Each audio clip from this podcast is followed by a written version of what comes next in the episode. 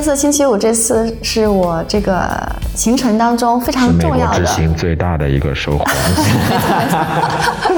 嗯，因为当时我们就是有三个档期嘛，有十月、十一月、十二月。嗯，十一、十二哦，月你是，特地挑了这个十二月有一个啊？圣诞，没有啦，没有啦，其实就是就是巧合啊，领导绝对不会觉得这是一个故意的事情。嗯，OK，好的。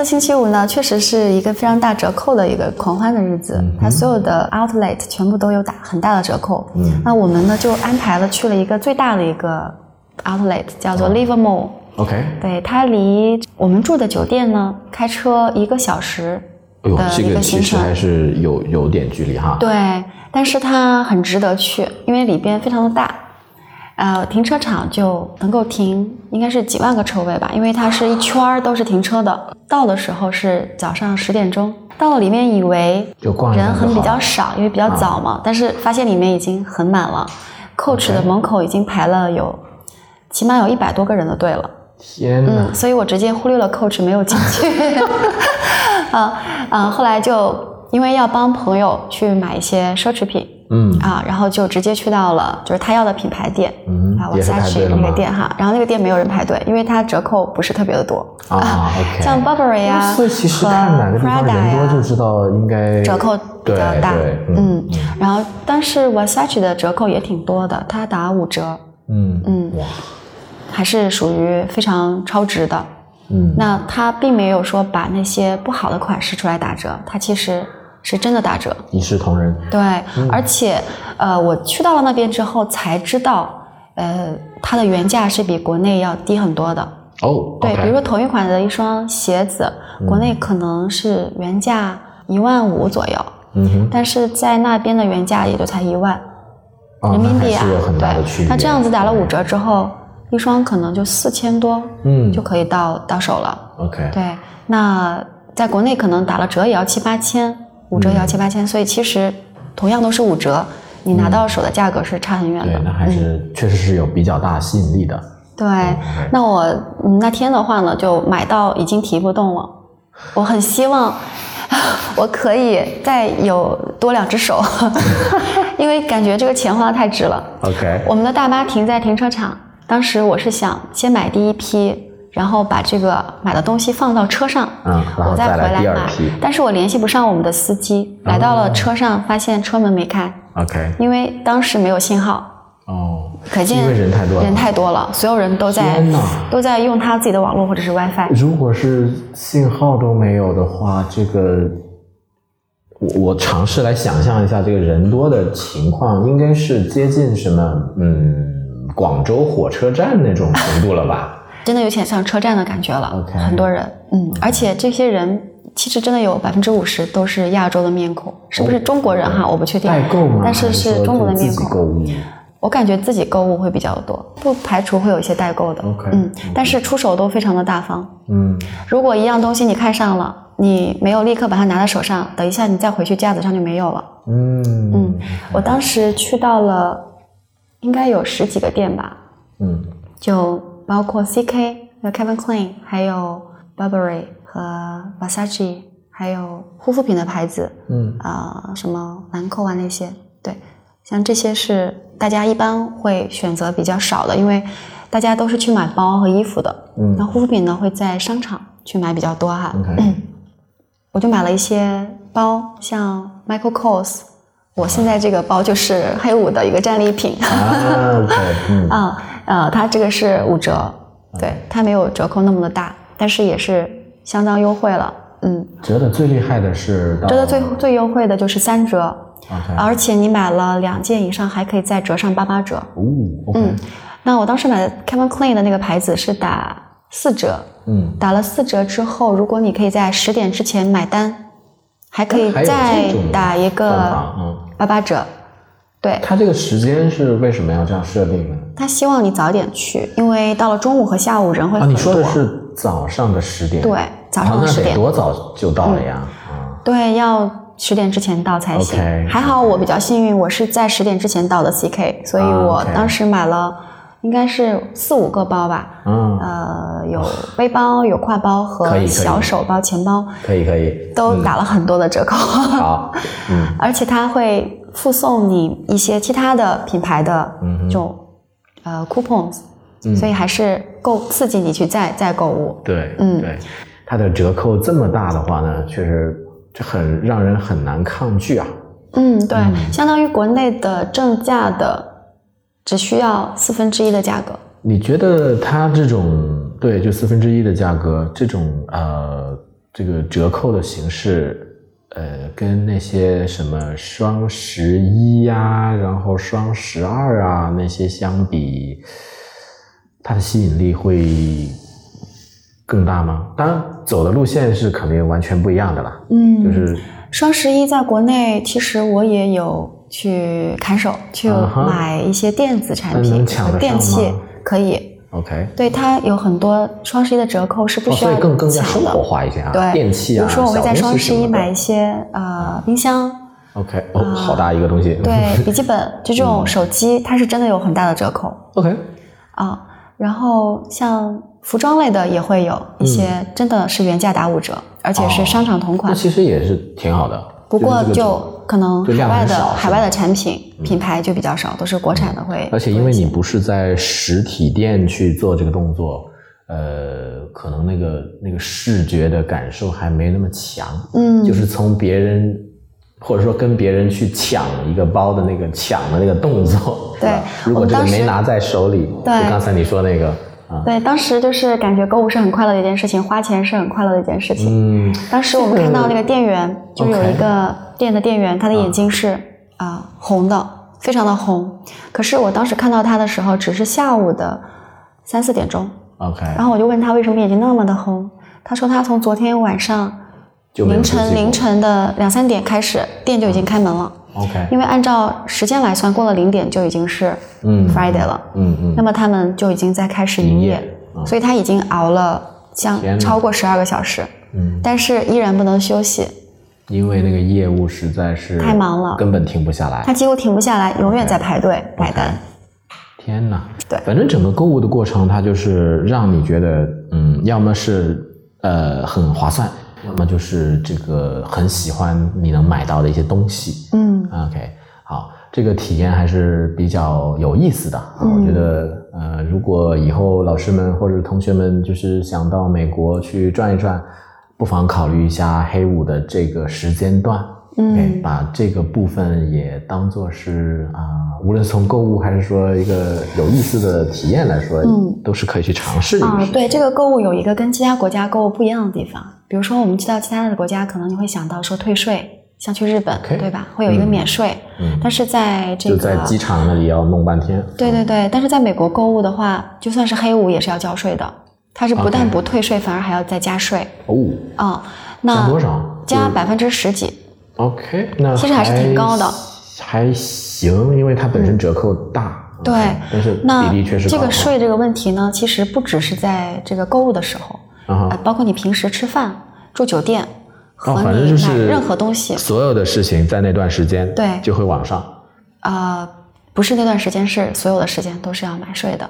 像我刚嗯去到那边的第一天下午是要调时差，所以我们就在酒店附近逛了一下，OK，找了一个海鲜餐厅，嗯。呃，吃了一顿比较丰盛的大餐，就是和上一次你邀请的嘉宾伟贤一块儿吃了一顿海鲜，嗯。然后我们的这个原价呢是九十多美金，，OK，然后加了税是百分之十几，又加了百分之十五的小费，最后就交了一百三十美金。嗯，然后当时其实不太习惯，要额外交上三十多美金的这个价格，对，所以还是有点惊讶的。嗯就算是吃一个呃买一个饮料，都是要交税的。嗯呃，这一点上，我我就感觉到了为什么美国的那些政客会说这是我的纳税人，嗯因为确实他在平时的一点一滴都在做贡献，给这个国家做贡献。，OK。其实这个游客如果去购买一个东西，他跟当地人就是一样的需要支付的税是没有区别的。一样的，OK 嗯 OK，、好，呃，可能听到这个地方呢，就很多老师和同学就想，哎呀，老师的收入还是蛮高的，这个生活质量是不错的。但是我们应该这样看，就是在嗯美国的那个环境里面，如果你是在当地去工作和生活的话，呃，其实也还 OK 啦，一个合理的一个水平这样子。对对对，呃，虽然说它的这个税跟小费是比较高的，但是确实服务还是不错的。嗯，比如说在餐厅里边，因为它有小费这一说。所以他的服务员真的是非常的贴心。我很感兴趣的一个地方就是，这个东西很微妙啊，小费这个事情，就是你如何在比较短的时间内，然后精确的计算给什么样的餐厅的这个 waiter 多少的 tips 呢？这个技术难度好高啊！一开始我们也很担心，特别是第一天去交小费的时候。对啊。啊，后来发现其实不需要任何担心，他都帮你算好了啊。他会在结账的这个单上面会写好啊，OK，建议你，我就最喜欢这种店了，对，多少小费，精确的数量，没错。然后你在上面打个圈那种，你写好这个数字，嗯，他直接从你的信用卡里面扣，或者是你付现金就可以了，不用猜测。对对对，他就可以在。找给你需要找你的起金额啊，嗯，啊，然后其实也有一些店是不用小费的，比如说像麦当劳啊，嗯哼，这种。你们还去了麦当劳？我们当时想去吃一下它的甜筒。OK。啊，当然那次没有没有成功，没有成功。OK，好吧。啊，因为当时是晚上，我们去健身房回来啊，然后路过一个肯德麦当麦当劳，就想试一下那边的味道。后来呢？去到那边之后，让教练听到啊！去了健身会吃吃甜头。嗯，是啊，然后当时是晚上已经超过了九点半，所以他就只能从那个 drive through，就是汽车的道去买了。那我们就想，应该他很灵活吧？我们没有开车，应该也可以从车头买。我们就想 walk through，结果他说 you don't have a car，so sorry。What？我们就没有买成，这就不是特别灵活啊，这是一个遗憾啊。当当然就是呃，我猜测是不是有安全的考虑，就是万一有个车开过来什么的那种。啊，有可能。我不知道哈，这个就是猜测而已。有可能，或者他可能有监控，他需要记录你的车牌，OK，来去统计一些数字，OK。嗯，总之那边的人还是属于在规矩这一块讲的还是比较嗯呃深的，嗯嗯。嗯。然后关于这个小费，还有一个有趣的事情是，我们的酒店呢，每天晚上客人要给哦，对，客房的服务生一美金的小费，我们要放在床头的床头柜上啊，每人放一美金。嗯，然后我们第一天忘了，第一天就忘记了没有放。OK，然后我们。出去的时候才想起来，一路上都担心，那怎么办？会不会发生电视里面演的那种情况，就是他会在你的床上踩一脚，或者是说把你的牙牙杯呢，就是故意冲一下马桶。哎呦！然后我们当晚上回去的时候，打开房门，深吸了一口气，一看，哇，好干净。嗯。于是我们就第二天留了两美金 double 的价格，OK，补回前一天。嗯。但是据说他每一天会有 shift 交班。所以可能不是同一个人，不是同一个人，所以第二天的人会更加开心的帮你打扫。OK，第一天的人就素质的原因也没有给我们制造麻烦，制造麻烦。对，嗯，OK。有一个很有趣的一个印象是那个浴室，浴室里面有一个浴帘，因为它不像我们中国的酒店是有干湿分的。嗯，对，即使我们这个酒店其实比较好，但是它也并没有干湿分。这个酒店呢，它是有一个帘子，只有一个帘子。然后中国人洗澡的时候应该有个习惯，就是莲子是放在浴缸的外边的。最开始工作的前几年是有租过单身公寓，嗯，然后洗手间就是没有那种干湿分，它有配一个浴帘做一个分区。嗯，那我洗澡的时候，浴帘是属于垂直、自然垂直的状态。嗯，所以应该如果按他们的做法就是对。然后当时我就看到洗手间里有个标志，那个标志是提醒的一个 warning 的标志。哦，它的翻译过来就是，请你洗澡的时候把浴帘放到浴缸里。OK，哦，不要把水流到地上。如果发现有把浴帘放到外面，造成水流到地面上，交要求交罚金，很高的罚金。当时我还是觉得挺惊讶的，嗯，因为我想如果有水，那不是可以服务员打扫一下，或者说我们会有一个地板上的毛巾吗？但是他就是一定要求要放到浴帘里面。不过后来发现，其实放到浴缸里面，确实还是水就流到浴缸里了。OK，这个可能就不会说造成，呃，浴室的地板万一发生渗水的现现象，漏到楼下呀。像这种比较人性化在呃也算是日常生活的一些这个小的就细节嘛啊，呃还是能看出很多就是不同的那个思维方式。对他会比较照顾其他人，嗯嗯为别人着想，即使他们要帮你打扫房间，但是尽量的不要让打扫变得那么困难，嗯嗯还是这种要求，我觉得是比较对的。OK 嗯，嗯好，所以这个风格也是大家可以多去感受一下的一些跟我们在国内很多习以为常的呃东西不一样的地方，对吧？嗯，对。当时我们去的时候，前一个星期，美国那边刚刚发生了枪击案，所以我们当时还是有一点点担心。后来有没有发生什么事情呢？后来在培训期间就有一个比赛，啊、是斯坦福跟加州伯克利发生，就是那个球赛吗球赛对，然后人非常的多，因为它就在校园里边，我们想要去避让都避让不了。哦，多到这个程度了。对对对，后来我们就呃，当时有几个老师，女老师，我们并排走的时候，他们总是躲在我的啊左手边，因为球赛的位置是在我的右手边。啊然后我就问他我是干嘛，他说我怕有人用枪。他说了之后，我非常的就是惊讶，然后也抖了一下，然后我在想他怎么这么胆小。其实，不过那边的枪确实是他们是可以携带的，嗯，只要有只要有 license license 啊、当然也不排除有一些反社会的，就是突然冒出来啊。对对对，那就是当时有一个新闻，就是在黑五期间，确实是有一些城市发生了一些问题，对对对。但是的话呢，呃，我们有去专门有了解当地的那个关于枪支管理的事情，嗯。然后当地的一些人告诉我们，他们还是支持枪支合法的，因为他们觉得这个是自我防卫的一种唯一的方式，特别是也是一个权利嘛。对，特别是你在家里的时候，如果有人 break in 进到你的家里面，嗯。他们的美国有条法律是，他可以也有权利嗯。向你开枪，只要你是陌生人 OK，进到他的家，他就要开枪。嗯啊，这个理念上确实是挺不一样。的。对。那当时应该也没有遇到这种情况吧？没有，不过就是在过马路的时候，有一个司机，他呃出了枪，没有，有一个司机，因为当时是啊、斯坦福跟伯克利比赛，然后呢，斯坦福刮出了一些条幅，上面写的是啊。Beat Cal，、OK，就是打语败加州。较就是挑衅一些些可能。对，然后当时有个司机，他就是看到我们，因为我们全部都很多人穿斯坦福的校服然后他可能是伯克利的吧，因为他有人过来比赛嘛，对。所以他就把车窗摇下来，对着我们喊了一句 “beat it”。啊，然后我们当时就是吓了一大跳，因为本身还是比较安静的，是晚上傍晚，啊就是天已经黑了，嗯，哎，就就就跑了起来。